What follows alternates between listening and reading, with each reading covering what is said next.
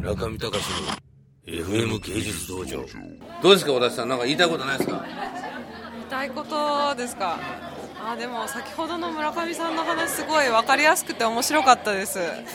あのあのその例えでそのプレイする人を後ろからその支える人の役になればそのプレイヤーのこともそのさらに周りのフィルターのことフィルターじゃない周りの層のことも分かってより強いその見る判断ができる人になるんだっていう話がすごい分かりやすかったです。そうそうですそうです。割とに自分の周りの若いそのデビューした作家さんとかがその最初はちょっと話題になるけれどあんまりそのお金につながっていく期間が短いっていうことを言っていてでそういうことなのかなと。なんか自分そのこの前開会に入った雅子さんっていう中西さんっていう子もあの作家さんとしてやってるんですけどあの1月に入ったばっかりであ今日は来なかったです。あのなんかその所属しているギャラリーから求められている絵とか売れる絵と自分の絵が違ってどの程度すり寄るとその作家として成り立っていくのかにすごい悩んでいてなんかその背景っていうか私自身はその実際の作家活動ではないので分からなかったんですけどその話を聞いてもでも村上さんの話でなんとなく分かってきました。まあ、でも漫画の業界の名編集者がいないんだよね。僕らの世界まだ。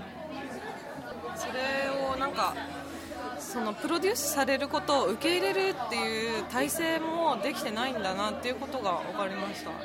それだってそういうふうに受けちゃったらさ自由がなくなるっていうね。脅迫観念がどっかにあるじゃん、うん、そういうのどうなんですか？音楽業界では。あでもねもう一つゆずのねプロデューサーとかに聞いたけどね音楽業界で生き残る人と生き残らない人は何ですかって言ったらみんな曲が作れなくなるんですよね。じゃあゆずは曲作ってんですか？友人はすごいんですよ。どんな時でも曲作れるんですやつは。しかもよく勉強してますよ。って言ってて。だからまあ売れたり売れなかったりはまあ一回最初は爆発するけどあとは実力と努力とでも最後は運です。運を呼び込むための曲順の数があるかどうかっていうのが問題でやつは数があるんでまた当たるでしょう。でもみんな作んなくなんですよねって言ってたからさ。分量はね作んないとまずいよね。ありますか作品？少ないです。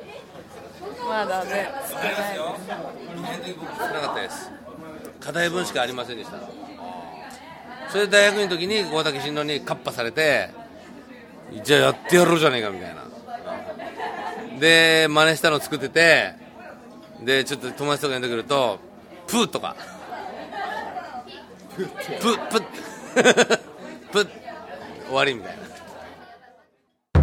な。中見隆の FM 芸術道場。